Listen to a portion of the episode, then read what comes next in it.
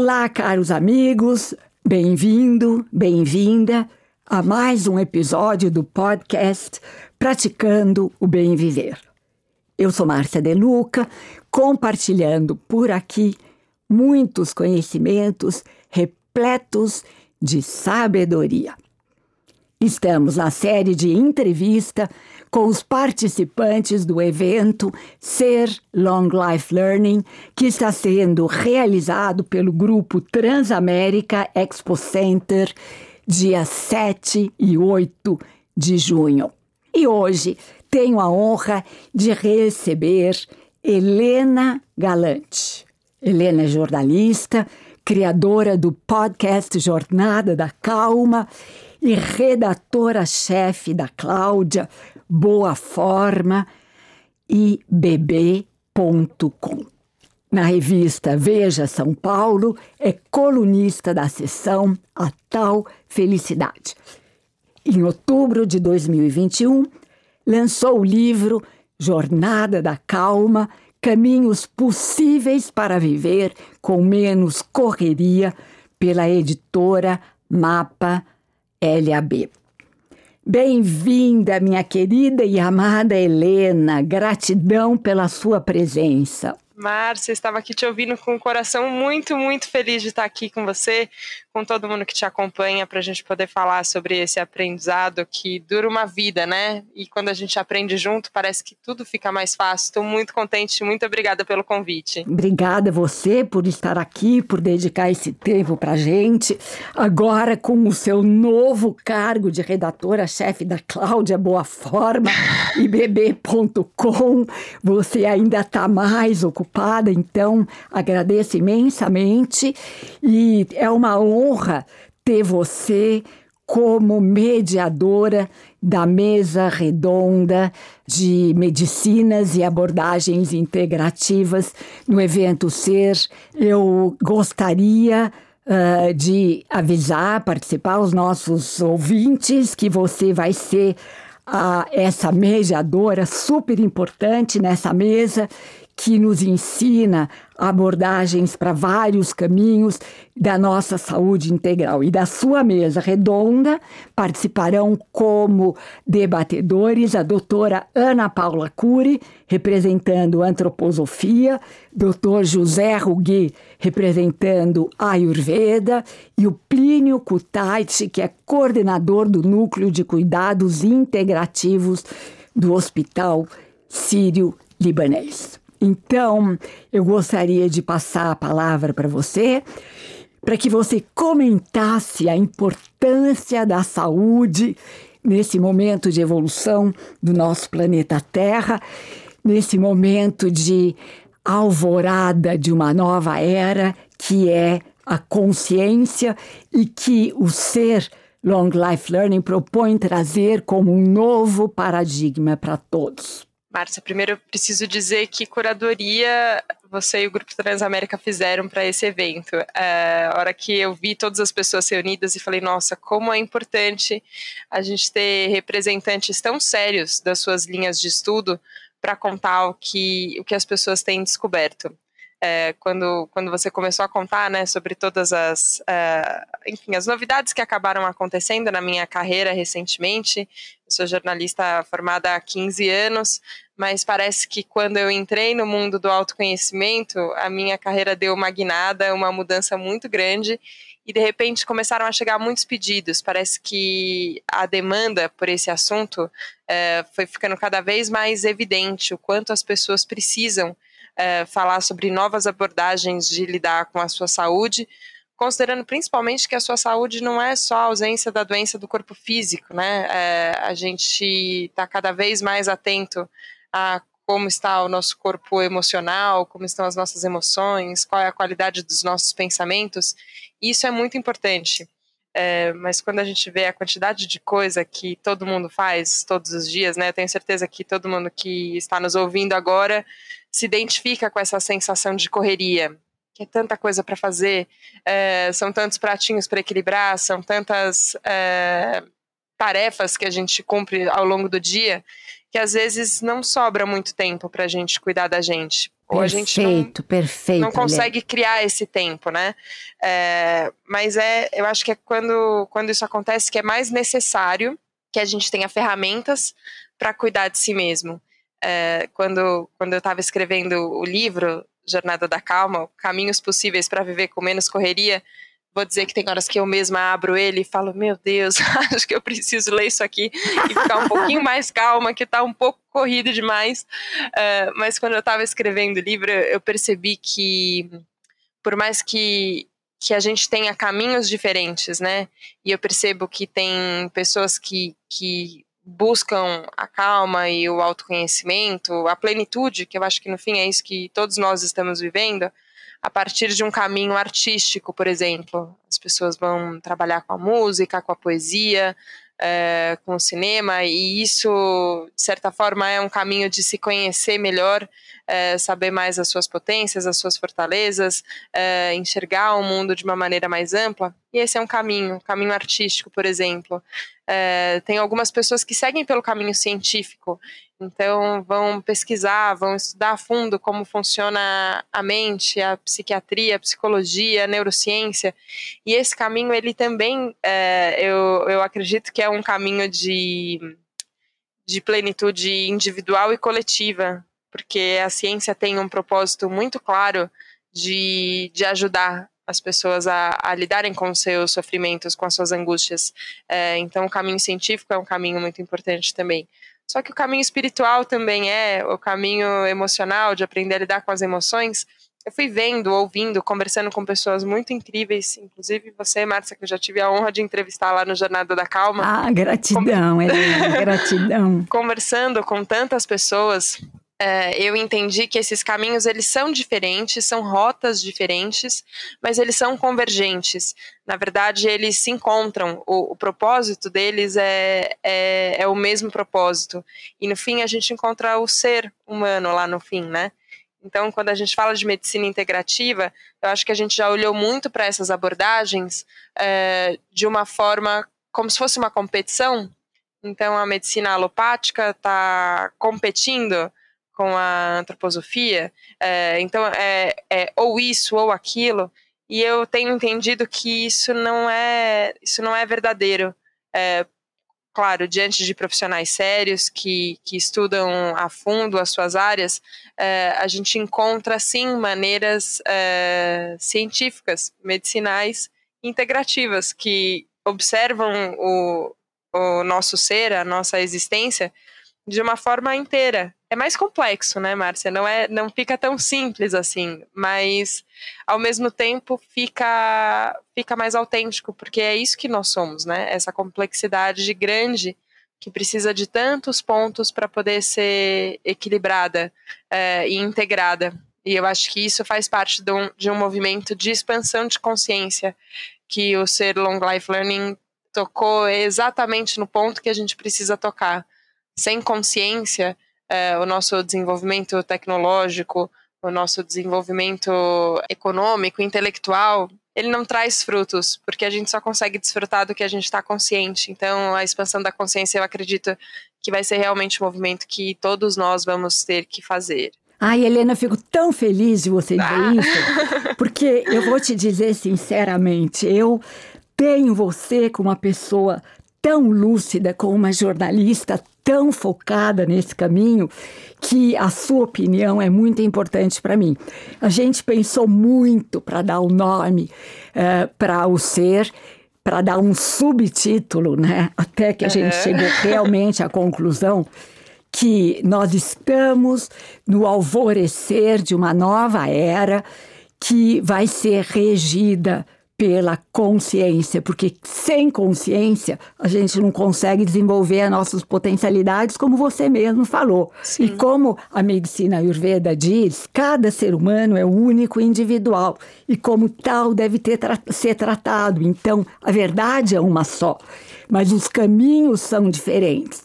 Então, essas medicinas integrativas e abordagens diversas integrativas tem uh, variadas opções para as pessoas escolherem qual foi qual vai ser a melhor para si, né? qual se Sim. encaixa melhor na sua individualidade. E a gente tem que eliminar a competitividade, elas se somam. Com certeza. E eu acho que quanto mais é, a gente fala sobre isso e fala abertamente sobre o poder de cura realmente que todas essas ciências é, integrativas trazem, a gente está trabalhando pela possibilidade, inclusive, da popularização desses conhecimentos. Eu acho que quando a gente está falando de Brasil hoje, a gente tem um contexto de desigualdade social tão intenso que a gente tem uma questão de acesso que é muito complicada, né? Quando a gente fala de saúde, isso é uma dor muito grande. A pessoa não tem acesso a um tratamento, não tem acesso a um cuidado adequado. E eu acredito de verdade que isso precisa mudar para todos, porque a nossa saúde ela também faz parte do, do coletivo. É, e acredito que isso a pandemia deixou absolutamente escancarado. Não existe eu estou bem e todos ao meu redor estão doentes. Isso não, só não é possível. É, não, não é assim que acontece. Então, acho que quando a gente fala sobre esses assuntos e, e o ser, eu acho que ele vem com, com essa proposta de conversar com lideranças de empresas, de conversar com pessoas que estão em poder de decisão é, à frente de, de grupos, de comunidades, é, a gente consegue despertar é, a, a semente de que isso possa ser mais acessível para mais pessoas. Porque o meu, meu sonho é que todo mundo tenha melhor acesso, melhor tratamento, todas as possibilidades de viver bem. É isso que a gente quer, né? Que, todo, que todos vivam bem. De equilíbrio físico, uh, moral, emocional e espiritual, né, Helena? Sim, com certeza. Sabe que os indianos dizem que todos os nossos sentimentos, nossas emoções, nossos pensamentos são projetados no inconsciente coletivo e que eles influenciam tudo e todos. E que neste ponto de, de nesse campo onde os pensamentos e as emoções se encontram, todos somos um, como você disse, sem separação. Então, além de termos que estar bem individualmente, por nós, né, para a gente se sentir bem, nós temos uma responsabilidade com o todo. E quando cada um de nós, uma massa crítica de pessoas estiverem bem, essas pessoas vão influenciar o universo, o mundo como um todo. E isso é a consciência que vai trazer esse entendimento, né, Helena? Nossa, fico emocionada de ouvir você falar disso, porque sim, é, eu acredito muito que a nossa separação, né? É, o que os limites do que sou eu, do que é você, do que é o outro, eles são superficiais. É, é claro que a gente lida com eles aqui no, no dia a dia, mas eu acredito que tenha, que exista essa conexão, essa unidade que, que permeia todos nós. É, só saber disso não, não, não resolve as nossas questões, né? A gente precisa trabalhar por mudanças. Eu acho que existe esse esse consenso, talvez, que do jeito que tá, não tá bom para todo mundo. Não tá dando muito certo. Então acho que a gente tem que fazer alguma coisa. É, e, e eu acredito muito no poder da comunicação. Eu acho que foi por isso que eu, que eu decidi trabalhar com comunicação, que eu fui fazer a faculdade de jornalismo, porque eu acredito que quando a gente conversa, é uma forma da gente mudar é, o que a gente pensa e, portanto, mudar como a gente age e mudar a realidade que a gente está envolvido. É, eu não. É, eu não menosprezo o poder de um conhecimento, de um aprendizado. Eu acho que quando de fato a gente aprende, quando a gente vivencia um novo conhecimento, é impossível que isso não tenha um poder de transformação. É, e eu acho que foi muito feliz a, a montagem da a curadoria do, do Ser Long Life Learning de colocar tanto discussões teóricas, então painéis, mesas redondas, palestras com pessoas que são muito reconhecidas nas suas áreas, mas também uma experiência prática. Eu acho que a hora que a gente consegue unir é, isso, assim, um conhecimento teórico junto com uma vivência prática, o potencial desse aprendizado em ação é, ele, é, ele é muito transformador. E ele não é transformador na esfera individual. Eu acredito de verdade que ele é transformador na esfera coletiva. Exatamente, é, exatamente. Não é? Exatamente. E é como eu digo sempre, né, Helena? Que conhecimento teórico, se não praticado, vira arquivo morto. a gente Exato. não aprende. Os indianos, aliás, dizem, eu adoro os trios, né, Helena? Que eu te ensinei, os trio, o trio maravilha da intenção, disciplina e tempo.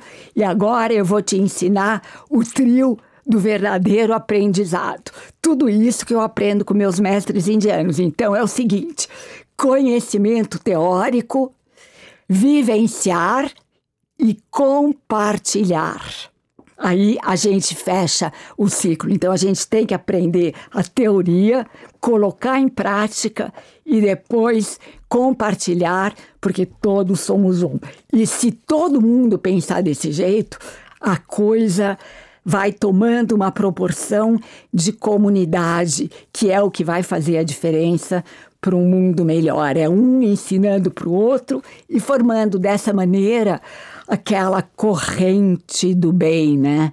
E aqui também, Helena, entra aquela frase do Alvin Toffler que eu amo de paixão, que é aquele futurista e escritor que eu já comentei com você, que ele estudava o impacto da informação da mídia nas pessoas, né?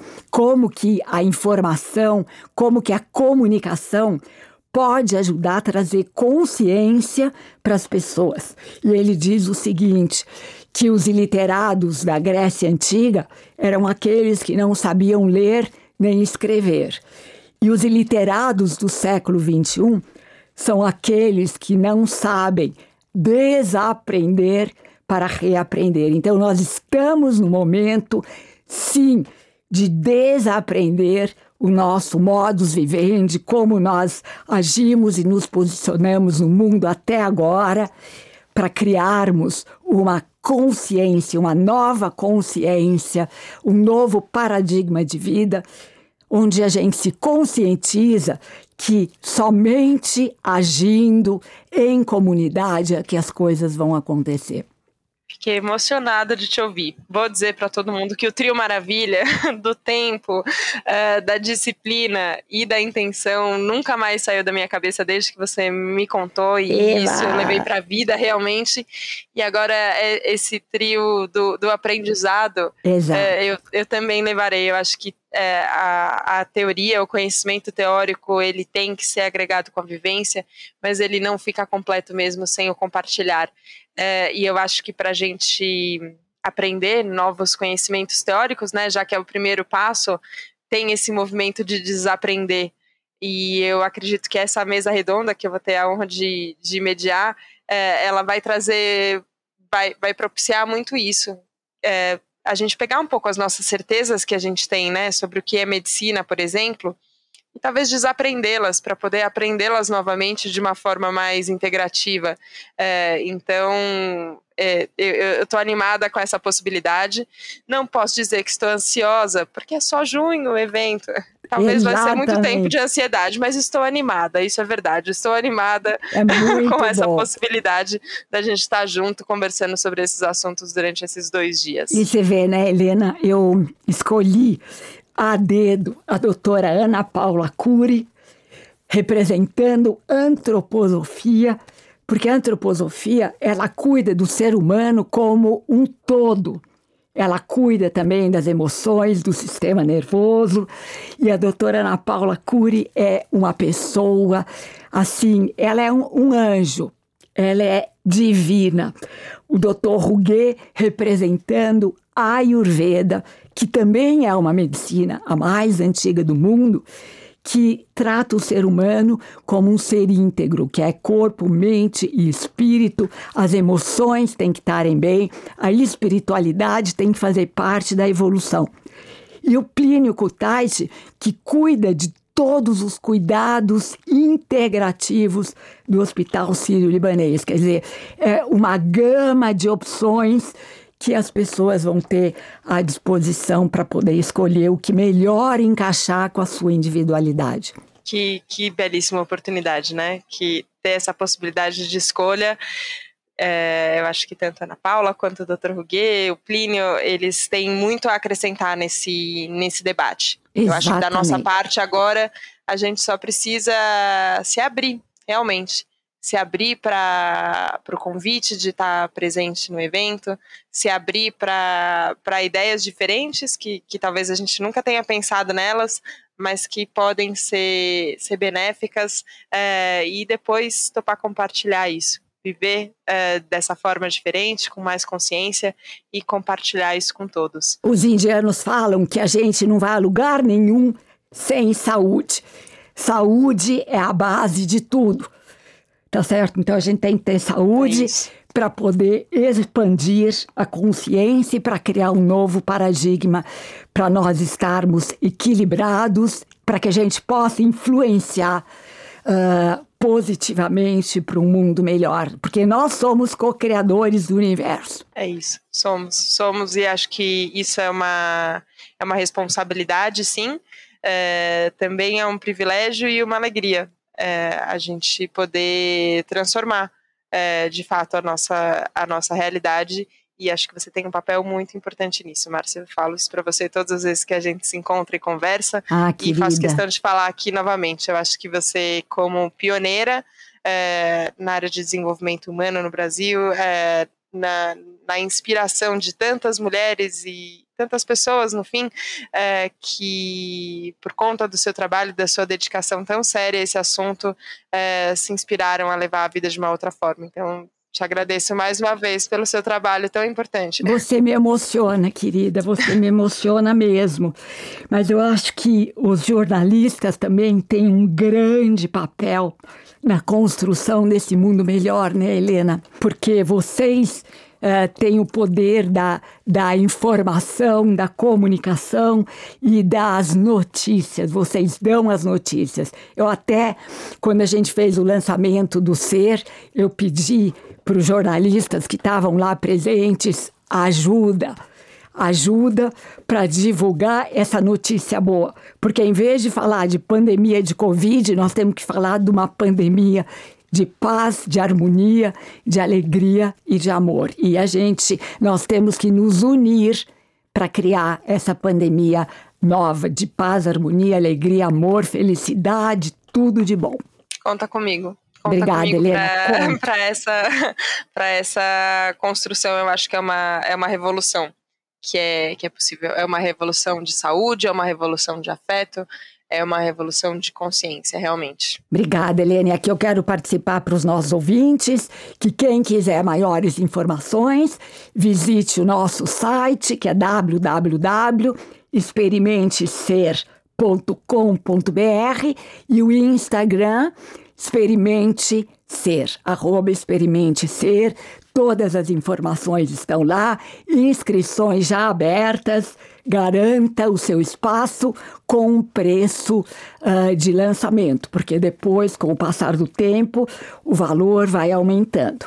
Então, Helena, vamos marcar um encontro com todos os nossos ouvintes, dia 7 e 8 de junho, no Teatro Alfa, que aliás é muito lindo, né? É lindo, é lindo. Estaremos lá no dia 7 e 8 de junho de 2022, a primeira edição. Depois a segunda edição, a terceira, a gente passa as datas depois, né? Exatamente. Aí a gente passa as datas depois. Helena, querida, agradeço a sua presença imensa e te amo do fundo do meu coração, você sabe disso. Amo você, Márcia. Muito, muito obrigada. Que bom, que bom é viver assim junto. Obrigada pela companhia é, nessa nossa jornada. Fico e muito com, feliz. Conte Obrigada. comigo também para tudo que você precisar. Combinado. E aqui, meus caros ouvintes, me despeço com a já conhecida saudação indiana. O ser que habita em mim reverencia o ser que habita em você. E todos somos um só ser de pura luz. Namaskar.